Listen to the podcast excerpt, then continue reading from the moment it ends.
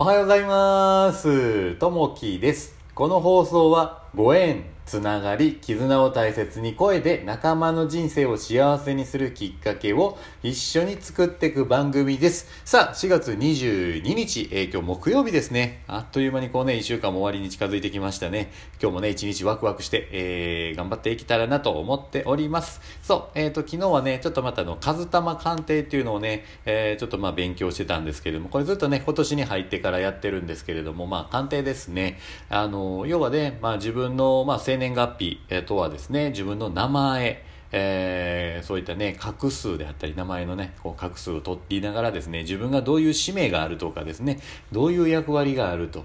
本来自分ってどんなものなんだろうなというところであったりとかですね、まあ、あの人と人のこう相性であったり、例えばね、仕事でもこうあるんですけれども、上司と部下とかですね、えーこう一緒に働いてる仲間であったりとかですね、えーこうパートナーであったり、そういったところがね、どういうふうなこう相性がいいのか悪いのかというところで、で、自分自身が本当はどういう人間なのかっていうのをね、あの、こう教えてもらいながらやってるんですけど、どんどんどんね、やってるうちにどんどんハマってきて、いやー、面白いなと思いながらですね、あの、いや、こんなに当たるんやなと思いながらこうやっててですね、まあ学びながら今やってはいます。なんでね、いろいろね、こう学ぶことってすごい楽しいなと思いながら、日々いろいろなことに取り組んでるんですけど、このね、特にこの数玉鑑定っていうのはずっとね、こう続けていけたらなと思っております。うん。さあ、今日のお話ですね。えーシプルなお守りと、まあお守りについてのお話を今日はできたらなと思います。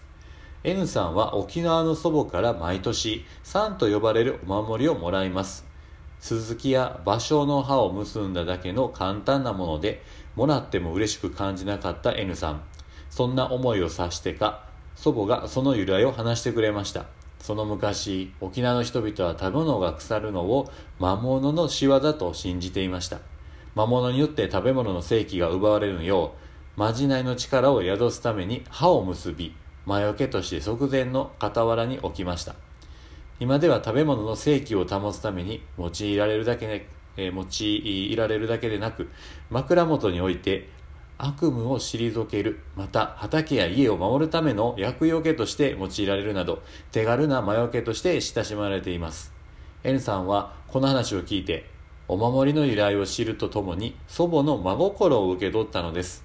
さらにシンプルなそのお守りの作り方も教わったのでした。物の由来を知ることでそこに込められた人の思いを感じることができます。今ではお守りへの愛着が増しているのを実感している N さんです。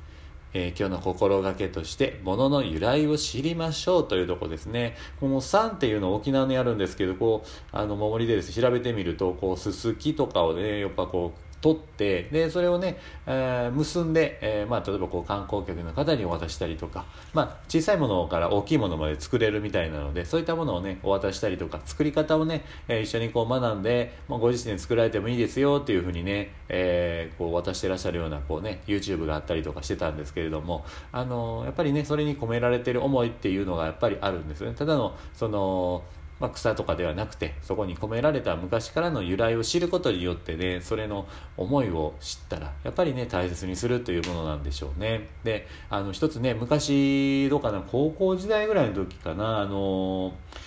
J リーグって流行ってたんですね。サッカーあの J リーグですね、えーその時にあの選手でラモス・ルイというのがいたんですけどもミサンガっていうお守りがねそういえばあったなと思って懐かしいなと思いながらこうミサンがですねいいカラフルなお守りなんですけれどもこれ何するかというとこうサッカー選手であれば足につけたりとか手首につけたりとかじゃあミサンガをプレゼントっていうのがねやったな懐かしいなと思いながらねあのこれもやっぱり色がいろいろあってミサンガあのカラフルなんですけれどもあの手首につけたりするときに、まあ、色合いでよってそのえー込められてる願いがやっぱ違ったりするんですね。えー例えば赤であれば情熱、えー仕事、勝負、えー黄色であれば金運とか勉学とかですね、平和というとこですね。オレンジあれば、えー希望とかですね、友情、黄緑が友情、優しさ、そういったものをね、あの、色合いによって、えー思いが込められているというところ、こういったものもね、え手で作ったりする方もいらっしゃいましたね。うん。いや、もらった時はね、すごい嬉しかったなと思います。えこういったものもね、えもらったお守りというのを大切にしていけたらなと思っております。さあ、え今日の一言ですね。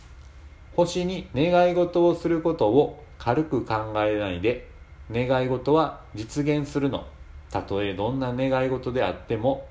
小野陽子さんの言葉ですね。この願い事っていうのはやっぱりね、こう引き寄せるので、やっぱりね、えー、いい願い事をね、やっぱりこうする、悪いことを思うんじゃなくて、願い事、いい願い事をすると必ず、必ずね、えー、叶うと思います。それをね、ずっとね、何歳になってもこうやっていけたらなと思っております。さあ、今日もね、聞いていただきましてありがとうございます。またあの、いいね、えー、コメントあればお待ちしております。え今日もあなたにとって最高の一日になりますように、じゃあね、またね、バイバイ。